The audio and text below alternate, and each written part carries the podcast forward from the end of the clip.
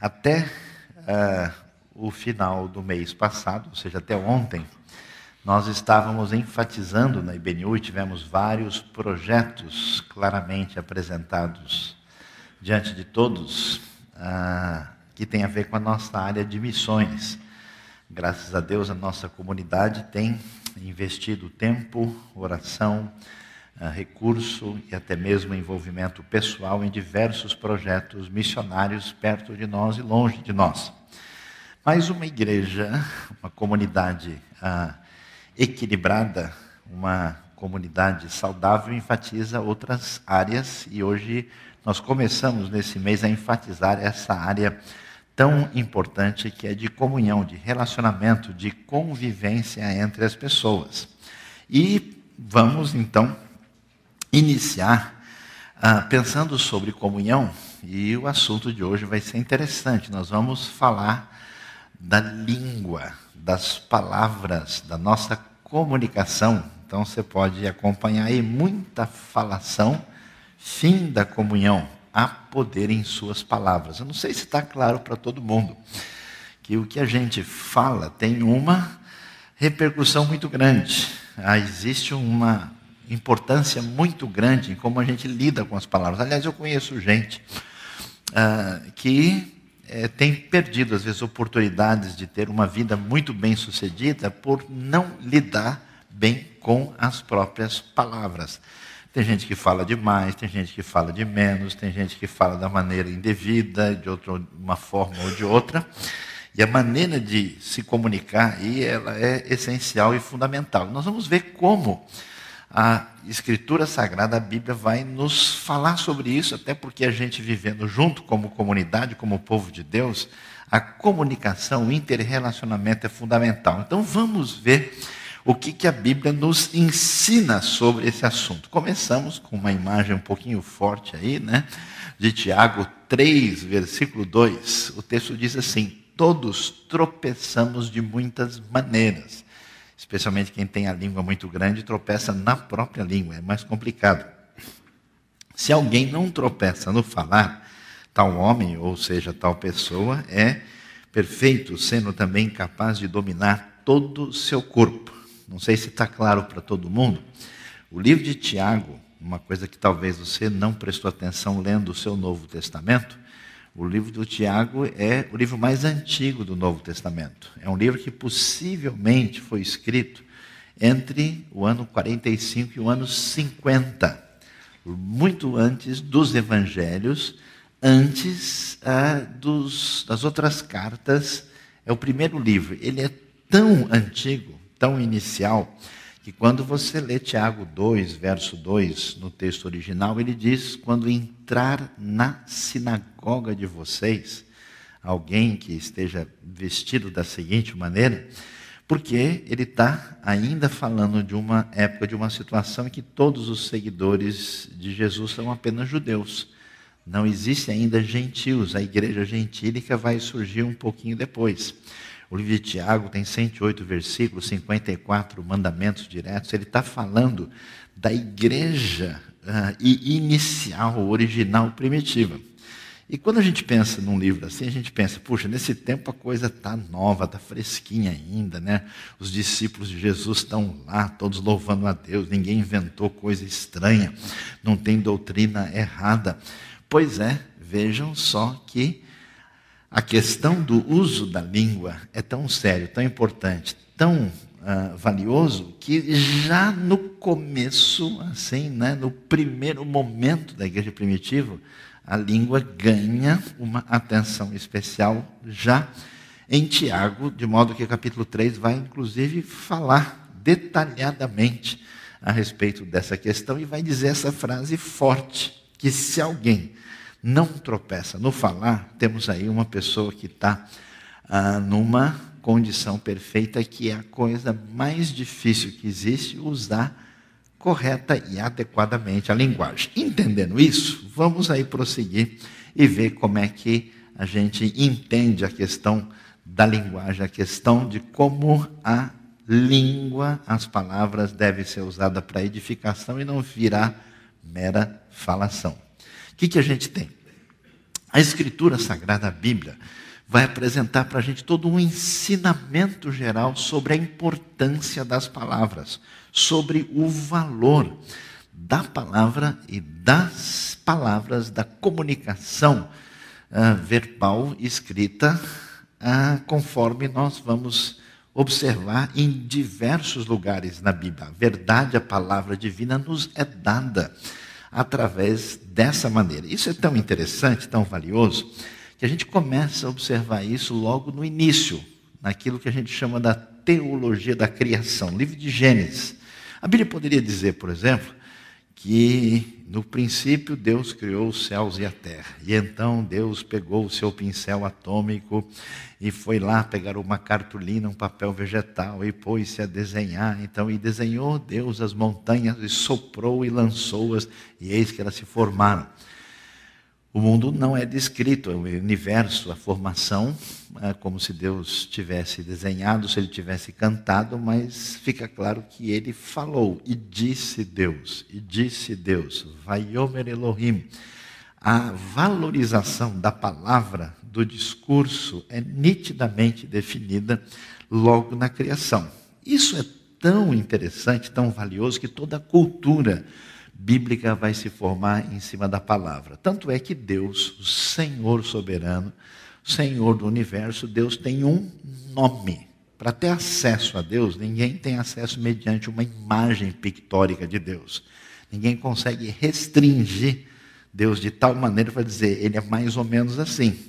Mas tem acesso mediante uma palavra. Né? Se a gente quiser falar um pouquinho mais difícil, uma sequência fonética é, se fala a Deus, se recebe a palavra de Deus e Deus é alcançado pela oração quando invocamos o seu nome. O valor disso aparece na própria pessoa de Jesus. A gente se reúne em nome de Jesus, oramos em nome de Jesus, invocamos o nome do Senhor e Jesus é descrito num dos textos magistrais e valiosos do Novo Testamento como o Verbo de Deus. No princípio era o Verbo, o Verbo estava com Deus e o Verbo era Deus. O Verbo se fez carne e habitou entre nós. Então vejam só como aparece na Bíblia do começo ao fim o que a gente pode chamar de o elogio da palavra, o elogio das palavras. E Deus deixou a sua direção, a sua vontade, o seu encaminhamento, a maneira de entender quem Deus é e como a gente deve se posicionar diante dele mediante a sua palavra. Nós queremos ser uma comunidade da palavra, uma comunidade, uma igreja, Igreja Batista Nações Unidas, que leva a sério a palavra de Deus. Ah, se nós queremos caminhar na nossa vida, porque eu, eu vejo gente que faz de tudo, né? Pessoa é animada, a pessoa quer dar uma realinhada na sua vida, ele quer participar de um evento, ele quer se envolver no ministério, mas não quer saber de palavra. Ele não quer permitir que esse tesouro de Deus, que serve como referência de mudança, de transformação, atinja a sua vida. Essa é e deve ser a comunidade da palavra. A importância disso a gente prossegue vendo em outros textos da Bíblia. Veja o livro de Hebreus, famoso livro de Hebreus, no capítulo 11, verso 3, que vai dizer: Pela fé entendemos que o universo foi formado pela palavra de Deus, de modo que aquilo que se vê não foi feito do que é visível. E é uma palavra forte isso. No mundo antigo, né, a gente não tinha ideias. Quem, quem lê isso aí hoje e ouve, o texto bíblico não está querendo discutir física subatômica aqui, não é esse o objetivo, mas quem ouve isso não é verdade. O mundo visível é feito daquilo que é invisível, nós temos aí né, toda a realidade da, do mundo feito de átomos e outros elementos menores. Até o pessoal diz que uma cadeira é composta principalmente de vazios entre os átomos e pouca coisa realmente de matéria específica. Mas não é essa a discussão. Mas o mundo antigo, olhando para a realidade material, pensava como assim o visível é feito de invisível? E isso acontece, a sustentação, a formação do universo pela palavra divina. Essa palavra é tão valiosa que Jesus, no auge do conflito com as forças do mal, ao confrontar aquilo que é o mais antideus possível no Novo Testamento, a figura de Satanás, ele vai dizer, está escrito, nem só de pão viverá o homem, mas de toda palavra que sai da boca de Deus. A pergunta que se levanta para a gente é se a gente tem vivido da palavra de Deus. Eu conheço gente que quer chegar perto de Deus para se sentir melhor, para ter um pouco mais de conforto, para resolver um problema, para resolver uma crise, uma dificuldade. Mas a pergunta é: você quer se aproximar da fonte de sustentação da nossa vida, da palavra divina? Então, seja bem-vindo e preste atenção nisso em relação à sua vida. Jesus mesmo vai nos mostrar no seu ministério que, chegada a tarde, trouxeram a ele muitos endemoniados. E olha só a ênfase do texto de Marcos 8,16. E ele, com a sua palavra, expulsou deles os espíritos e curou todos os que estavam enfermos. Cura, milagre, libertação espiritual acontecendo mediante a palavra de Jesus, palavra de vida, palavra de restauração, de cura e de ação especial de Deus. De tal maneira, a palavra tem um valor que nós vamos ver em Mateus 24 que o céu e a terra passarão, mas as minhas palavras não hão de passar. E é interessante a gente ver a trajetória da história. Às vezes eu fico pensando assim, que eu vejo um texto, né? E a gente, quando estuda um pouco mais, mais ou menos pode olhar o texto e dizer: olha, isso aqui tem 2.000, 2.500, mais de 3 mil anos, e fica imaginando a, a, a continuidade, a permanência daquela palavra que tem agido na história. Aliás, a gente às vezes não para para pensar nisso, como as palavras mudam tudo.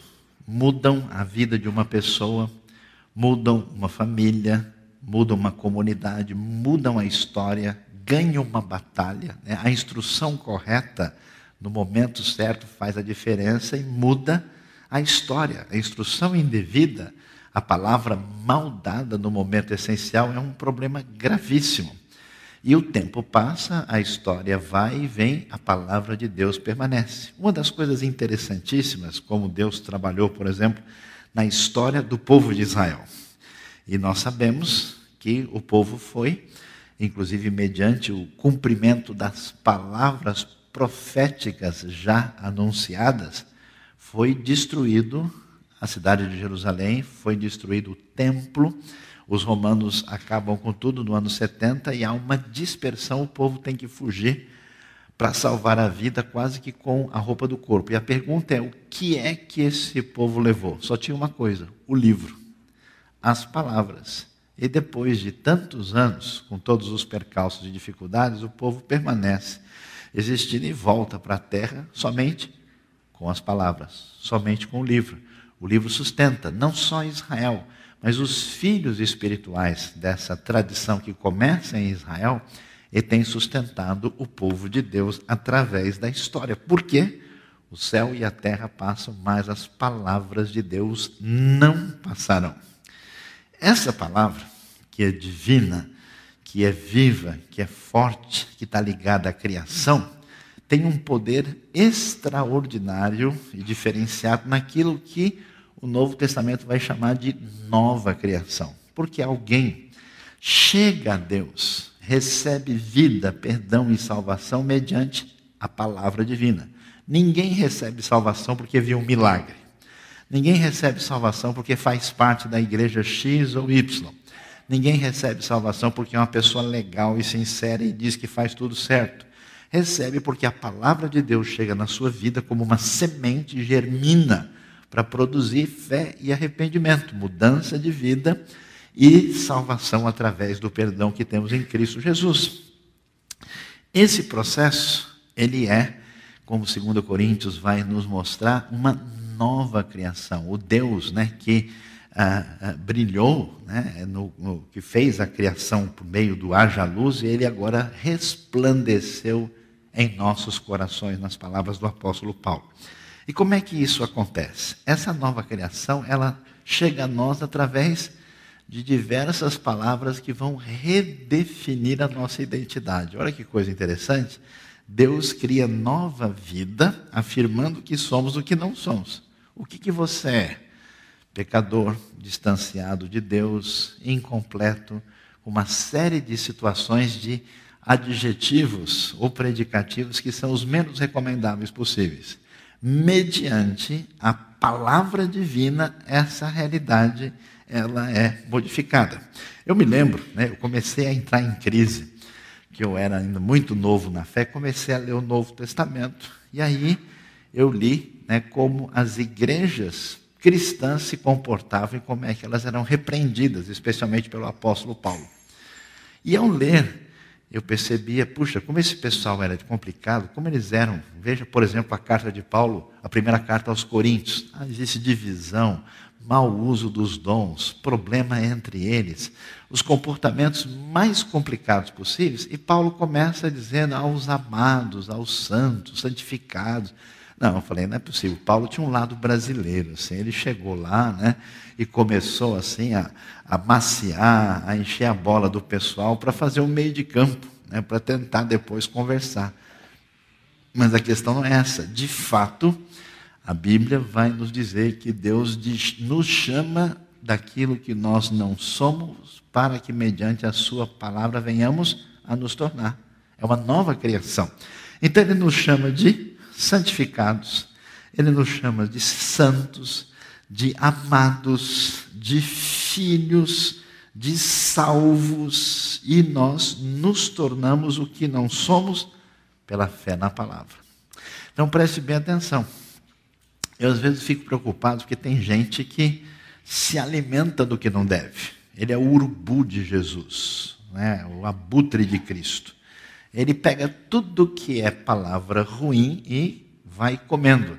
Sofre de síndrome de cidade alerta. Só ouve tragédia, só ouve coisa apavorante.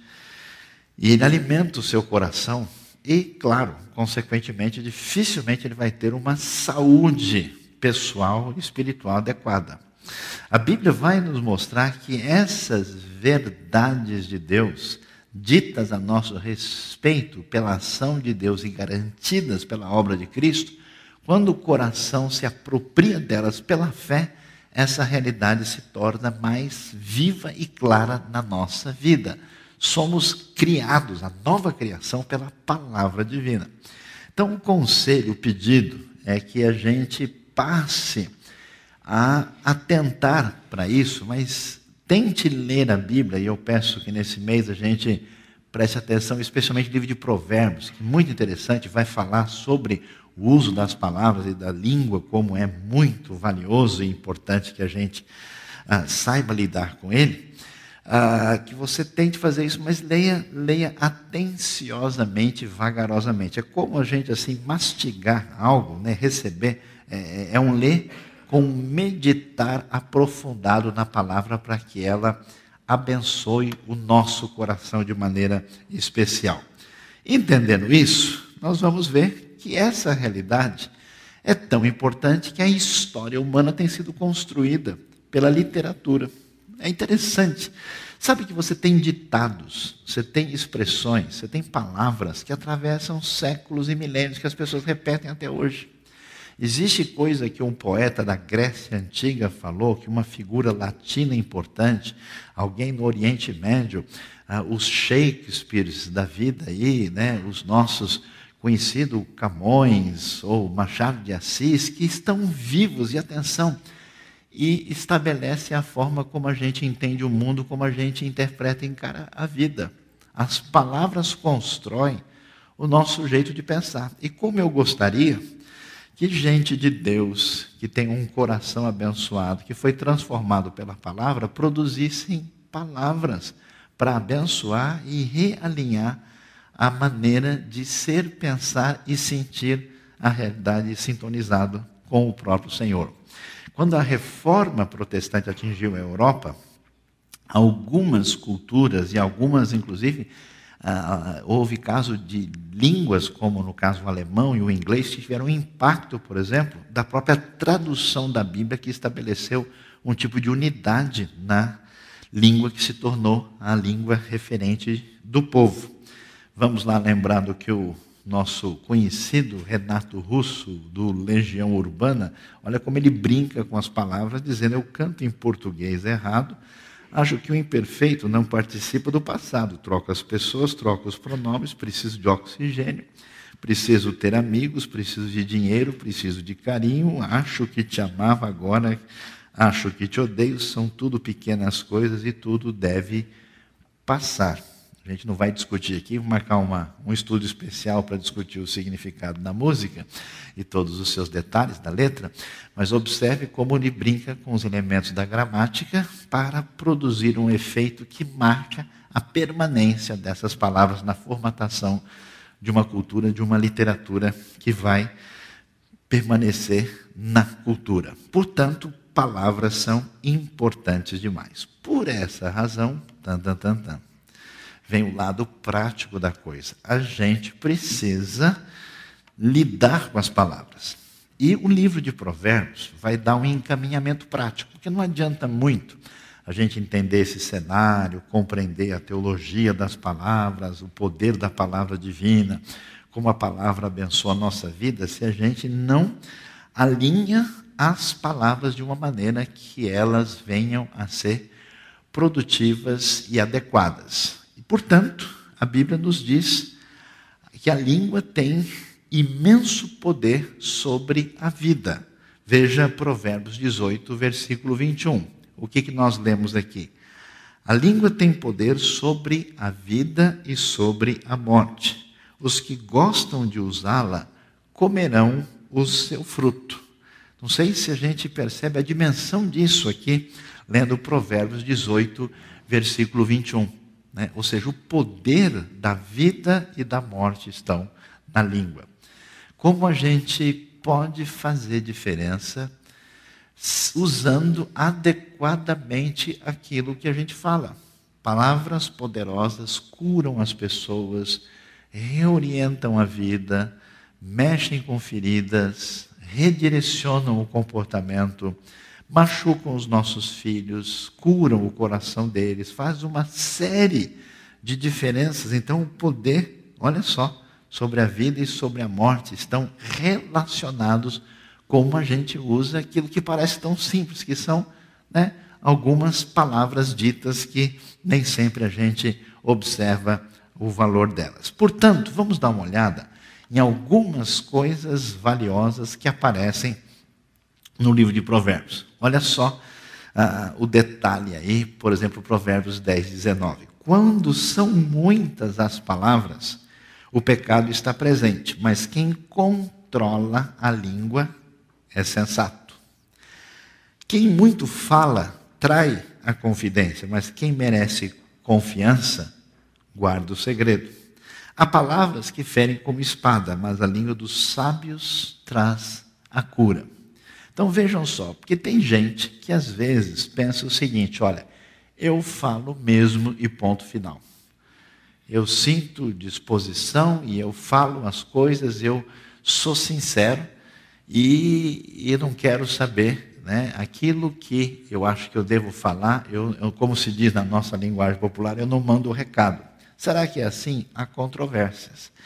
Quando um médico está no hospital e tem um paciente na UTI que teve três infartos seguidos, e ele precisa estar com uma estabilidade emocional para que a coisa não piore ainda o quadro não fique complicado, ninguém vai chegar lá falando qualquer coisa, dizendo que sentiu vontade de falar aquilo que deseja e ponto final. Porque é preciso tato e bom senso. Então, uma das coisas importantes e valiosas, especialmente quando nós somos família, quando nós somos comunidades, é aprender a pôr o pé no freio. Que tem gente que só acelera e vive capotando.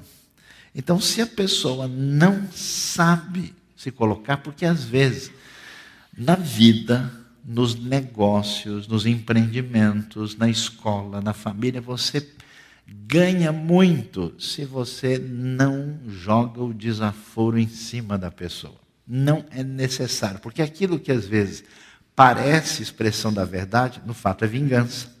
De fato é expressão de ira. De fato é querer tirar satisfação desnecessariamente. Por isso, a Bíblia diz: olha, toma cuidado, tome cuidado. Quando a pessoa fala demais, há, há perigo. Quem controla a língua é sensato, tem coisa que não vale a pena. Sábio é aquele que, de novo, segura a língua. Quem merece confiança guarda o segredo. É, tem pessoa que não tem jeito, ele só conta para a CNN, a Rede Globo e a torcida do maior time da China, para evitar conflitos entre aqueles que têm ideias diferentes entre nós. Palavras são perigosas, palavras podem trazer cura, podem trazer vida. E que mais? Provérbios vai continuar nos dizendo coisas valiosas sobre o uso das palavras. O ímpio dá atenção aos lábios maus. O mentiroso dá ouvidos à língua destruidora. Observem só essa coisa estranha de ter vontade de ouvir o que não presta gostar, né? De novo, a síndrome de urubu. O ímpio dá atenção aos lábios maus, ou seja, a pessoa que não está em sintonia com Deus vai gostar de ouvir coisa ruim. Tem gente que gosta de uma fofoca que uma pessoa dá, até se ajeita na cadeira para ouvir assim, né? Ele até fica, e aí, conta. E que mais? Né? Gosta de mandar coisa para frente. As palavras do tolo provocam briga. A sua conversa atrai açoites. Aliás, tem gente que mal começou a falar, fecha o tempo desnecessariamente. Por quê? A Bíblia diz que essa incapacidade de lidar com sabedoria é chamado ah, do comportamento do tolo, do insensato, e a sua conversa atrai açoites. Observe o verso 8 do capítulo 18. As palavras do caluniador são como petiscos deliciosos. Sabe aquele bolinho de bacalhau assim, antes do almoço, quando uma e meia da tarde, a pessoa tomou café cedo, né? E vem com aquela pimentinha do lado ainda, né? São petiscos muito agradáveis, descem até o íntimo do homem. Ou seja, não é só é perigoso falar, como é perigoso ouvir. E preste atenção, se alguém não está bem, se alguém está doente internamente, desalinhado psicologicamente ou espiritualmente, a pessoa vai inconscientemente buscar coisas negativas e ruins que não fazem bem à sua vida. Então preste atenção e não permita que você entre numa caminhada totalmente desconexa com o que Deus deseja. E isso é especialmente relevante e importante por quê? No contexto do povo de Deus, da comunidade que caminha para prosseguir nos passos de Jesus, se nós, que vamos ficar o tempo todo juntos uns com os outros, desenvolvendo o projeto juntos, fazendo uma coisa ou outra, se nós permitirmos que as palavras negativas acabem prejudicando essa relação, essa comunhão, nós acabaremos longe da nossa missão e prejudicando a nossa caminhada e o nosso relacionamento. Então, é absolutamente necessário que a pessoa desenvolva uma maturidade, tipo, ouviu bobagem, passe a vassoura e deixe para lá. Ouviu coisa que não ajuda, não leve adiante, reprocesse, porque a própria pessoa que disse isso amanhã não vai dizer mais a mesma coisa. Não, não foi bem isso que eu quis dizer. E aí a coisa fica complicada. Há direção de provérbios, o encaminhamento da escritura é fundamental para a gente aprender a falar. Palavras equivocadas prejudicam a vida, a família, os relacionamentos, a empresa, etc.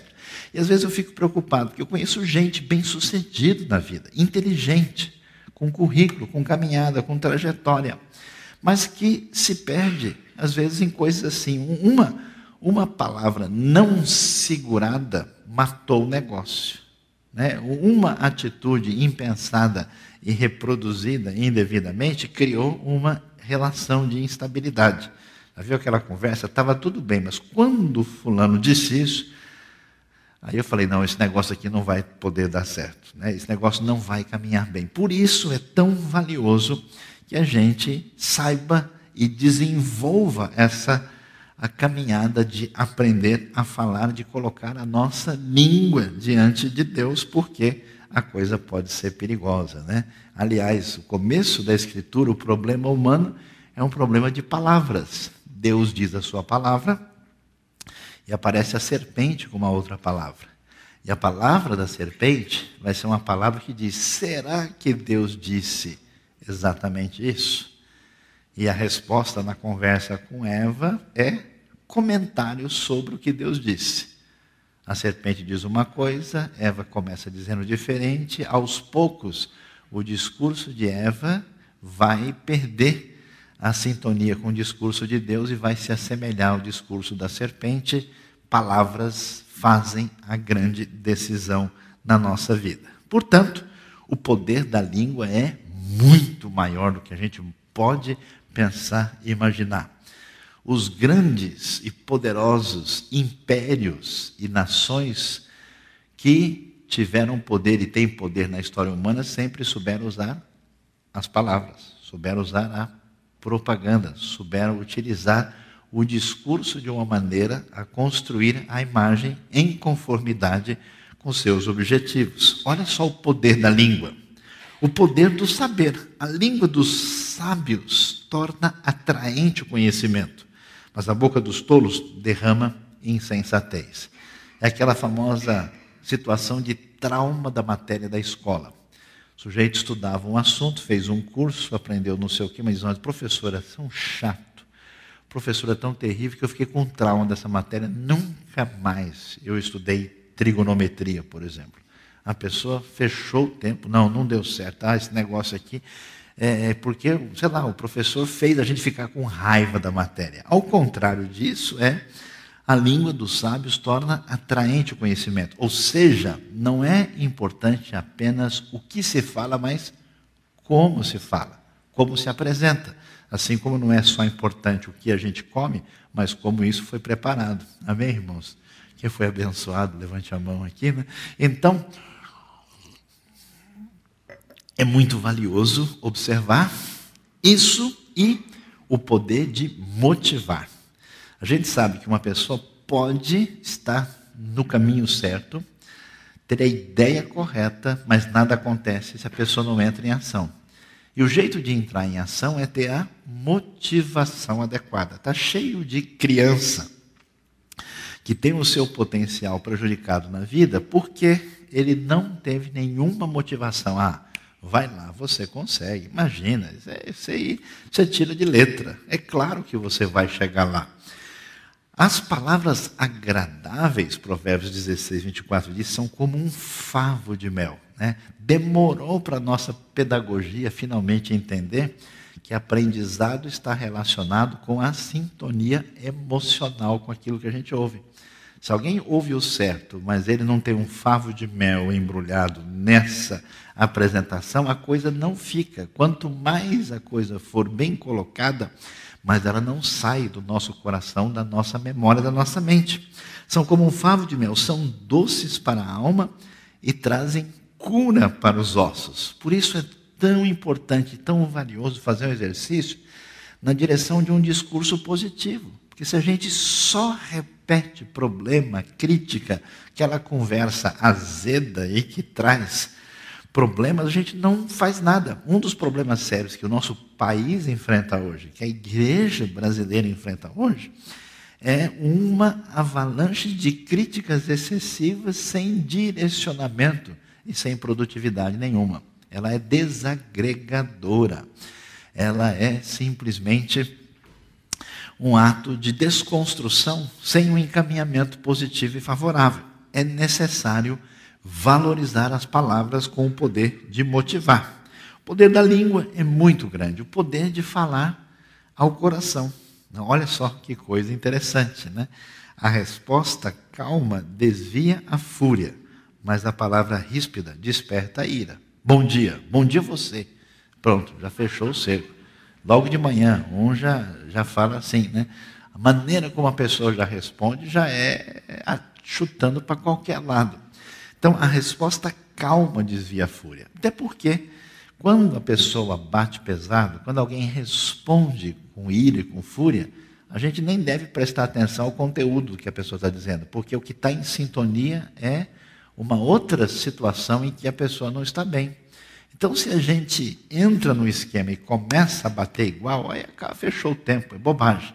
Mas se com tato e sabedoria você contorna a situação e responde adequadamente, você esvazia aquela atitude de ira. Por isso que quando a coisa for pegar, preste atenção, não entre na rota de colisão. Conte até 252, vá ao banheiro, penteie o cabelo para um lado, penteie para o outro, ponha para trás, para frente, para cima. Faça uma série de coisas e volte, porque na hora, se você for responder nessa situação, claro que a coisa não chegará a lugar nenhum. Poder de construir na hora certa. Sabe que falar na hora certa, a coisa certa, é a melhor coisa que existe, né? É aquele negócio, né? Você está lá desesperado, precisando, e então, e, e, e, e, esse ônibus, o que vai para tal lugar? Né? Ah, era esse aí. Você olha para a pessoa, você quer morrer, né? Eu assisti uma cena que nunca saiu, ainda era adolescente, né? E eu vi alguém manobrando o carro. E a pessoa disse, ó, dá uma olhada aí, dá uma olhada, vê se vai bater, vê se vai bater. Não, vem, vem, pá, bateu. A pessoa avisou, a pessoa falou, a palavra foi dita. Qual é o problema? Não foi na hora certa, depois que bateu, aí não dá mais. Então, o momento adequado de falar aquilo que precisa ser falado. A palavra proferida no tempo certo é como frutas de ouro. Olha só o enfeitado texto, né? Frutas de ouro incrustadas numa escultura de prata. Olha a beleza poética do texto para falar da palavra certa que é dita no momento certo. Isso é algo que se aprende, se desenvolve, inclusive fazendo, né? porque é, é necessária a pessoa, né?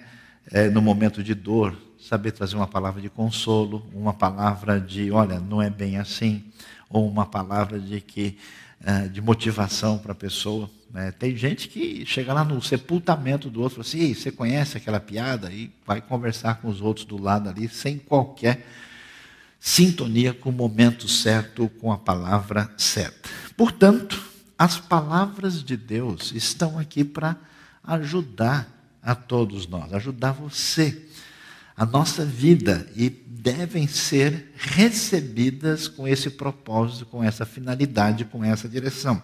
E, aliás, um teste para a gente, né?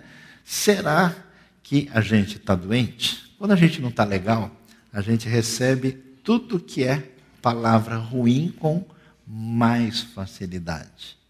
Quando você não está bem, a crítica, o elemento negativo, a coisa ruim ganha uma proporção indevida. Quando você entra em sintonia com Deus e a Sua palavra, a palavra vence os momentos mais absurdamente impossíveis. Ela transcende a realidade que se apresenta diante de nós. É tão impressionante, eu gosto de ler Atos 16, que depois de tudo que acontece, Paulo e Silas vão parar na prisão, acusados indevidamente. Eles ouvem uma palavra divina e todas as palavras que eles vão ouvir depois são terríveis. Palavras de engano do demônio, palavras de uma moça que adivinha, palavras de acusação indevida dos representantes de Roma, palavras de ameaça e de sofrimento que eles têm diante do carcereiro, e enquanto isso eles cantam hinos a Deus, e os presos escutam eles estão louvando no momento do desastre, eles têm palavra de salvação para o carcereiro que vai se matar, e o carcereiro trêmulo chega diante de Paulo e ele tem a palavra de salvação, de vida eterna, de perdão, e o texto termina com palavras de festa, de alegria, de comemoração, alegraram-se porque todos creram em Deus. Por isso as palavras de Deus ajudam no seu casamento, no alinhamento das conversas em casa, com os seus filhos, com os seus pais, no contato, na conversa, realinhe, retome, reprograme, redefina as palavras na empresa, porque preste atenção, isso é valioso demais, porque tudo entra em desgaste. tudo se torna um motivo natural ah, de perder o brilho primeiro, né? A sua casa, a pintura vai indo embora. Qualquer coisa que a gente tem, ela, se não for trabalhada, as palavras vão polir as relações. Na empresa, no ajuste emocional, né? É impressionante como palavras machucam, mas também trazem vida. Sabe aquela coisa gostosa? Quando alguém pede uma desculpa verdadeira, perdão assim, no olhar, que você sente que o negócio é verdadeiro, aqui dentro, quebra pedra de gelo aqui dentro, e o abraço né, posterior marca ah, o alinhamento do relacionamento de novo. Na restauração das feridas. Né? É, é, às, vezes, às vezes, uma coisa só permanece para sempre. Uma palavra simples, uma palavra sincera, uma palavra direta, uma palavra objetiva, ela é capaz de curar o incurável. Eu fico impressionado como eu tenho visto. Eu vi uma coisa que me marcou muito uns anos atrás. Uma pessoa que lutava a vida toda com uma espécie de pavor intenso da morte.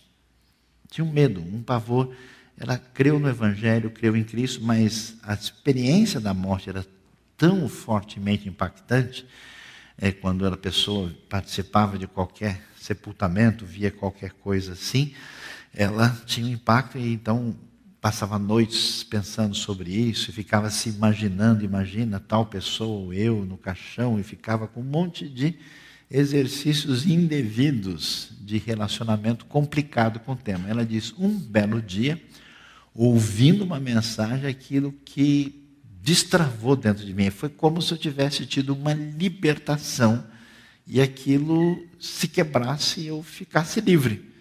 Então houve uma experiência de impacto e de poder das palavras que são capazes de curar o incurável, de trazer vida àquilo que não tem mais condição, de trazer esperança e de fazer aquilo que nós não achamos que seja possível.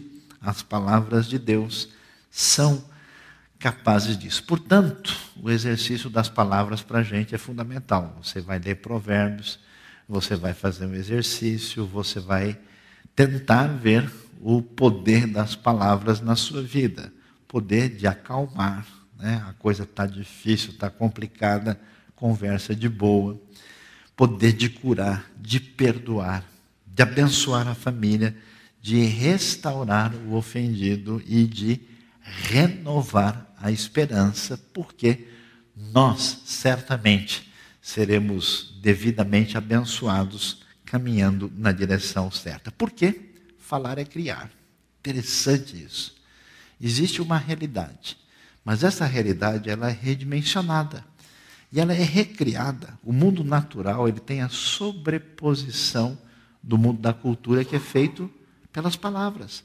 Maneira como se enxerga o mundo, enxerga a realidade, né? como se entende a vida, como se priorizam as coisas, como se fazem escolhas. É através das palavras. Falar é criar.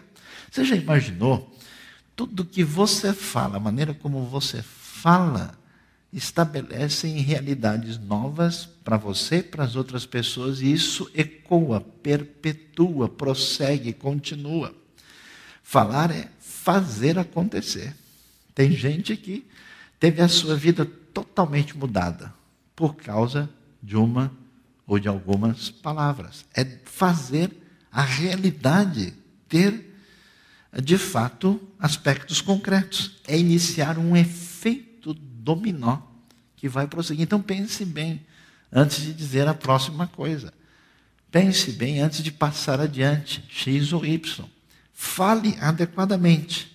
Deixe a falação, usada aqui no sentido de termos, palavras, expressões, conversas que não vão ajudar em nada, que não vão produzir qualquer coisa positiva, que não vão.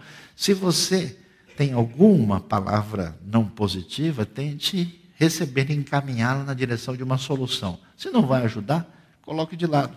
Deixe, coloque na escada rolante primeira e que o vento a leve.